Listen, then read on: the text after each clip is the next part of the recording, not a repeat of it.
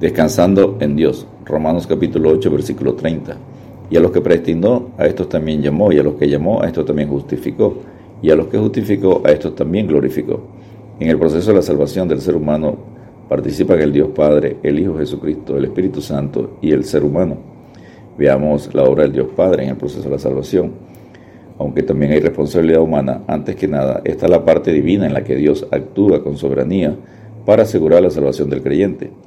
Número uno, la elección. La doctrina de la elección incluye varias áreas. Israel es el pueblo escogido, según Deuteronomio 7:6, porque tú eres pueblo santo para Jehová tu Dios. Jehová tu Dios te ha escogido para hacerle un pueblo especial, más que todos los pueblos que están sobre la tierra. Hay ángeles escogidos, según 1 Timoteo 5:21. Te encarezco delante de Dios y del Señor Jesucristo y de sus ángeles escogidos, que guardes estas cosas sin prejuicios, no haciendo nada con parcialidad. Los sacerdotes levíticos eran escogidos según Deuteronomio 18:5, porque le ha escogido Jehová tu Dios de entre todas tus tribus para que esté para ministrar en el nombre de Jehová él y sus hijos para siempre. El profeta Jeremías fue escogido según Jeremías 1:5. Antes que te formase en el vientre te conocí, y antes que nacieses te santifiqué. Te di por profeta a las naciones. Y los creyentes son escogidos según Efesios 1:4 según nos escogió en Él antes de la fundación del mundo, para que fuésemos santos y sin mancha delante de Él. Pablo dice, nos escogió en Él, para enfatizar que la salvación depende por completo de Dios. No somos salvos porque lo merezcamos, sino por la gracia de Dios que se nos da gratuitamente, como enseña Efesios 2, versículos 8 y 9. Número 2. El Dios Padre participa en la obra de la salvación del ser humano a través de la predestinación. La palabra de predestinación viene del griego proorizo, que quiere decir señalar de antemano. Y ocurre seis veces en el Nuevo Testamento, en Hechos 4.28, en Romanos 8, 29 al 30, en 1 Corintios 2.7, en Efesios 1.5 y Efesios 1.11. Predestinado significa darnos un destino de antemano. Esta es otra manera de decir que la salvación es obra de Dios y no lo que nosotros podamos hacer en su infinito amor se pueden ver varias características de la predestinación. Incluye todos los eventos, no solo la salvación individual, como el que narra el apóstol Pedro en Hechos 4:28. Determina nuestro estatus de hijos adoptados de Dios, como enseña Efesios 1:5. En amor, habiéndonos predestinado para ser adoptados hijos suyos por medio de Jesucristo, según el puro afecto de su voluntad. Asegura nuestra glorificación para vida eterna, según Romanos 8, 29 y 30 porque a los que antes conoció también los predestinó, para que fuesen hechos conformes a la imagen de su Hijo, para que Él sea el primogénito entre muchos hermanos. Y a los que predestinó a estos también llamó, y a los que llamó a estos también justificó, y a los que justificó a estos también glorificó.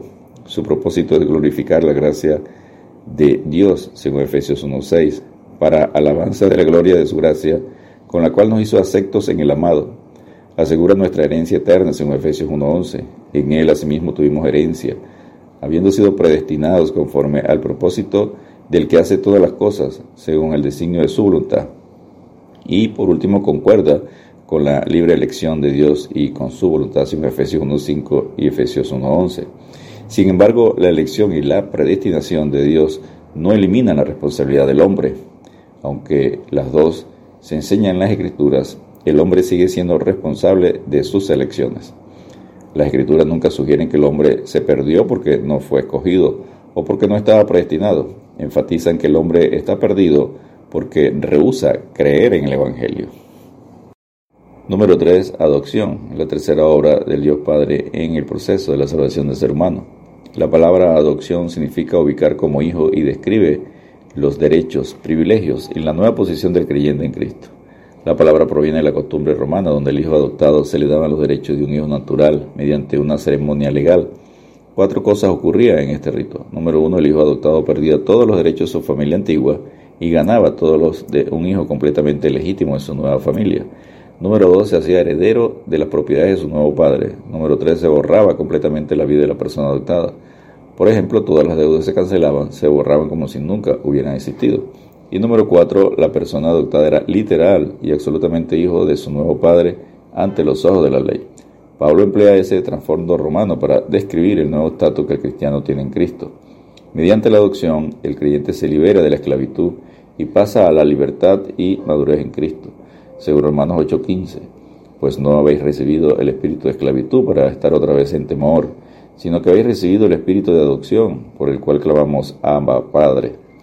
Mediante la adopción el creyente es liberado de la atadura de estar bajo la ley y pasa a tener un nuevo estatus de hijo, como enseña Galatas 4:5, para que rediviésemos a los que estaban bajo la ley, a fin de que recibiésemos la adopción de hijos.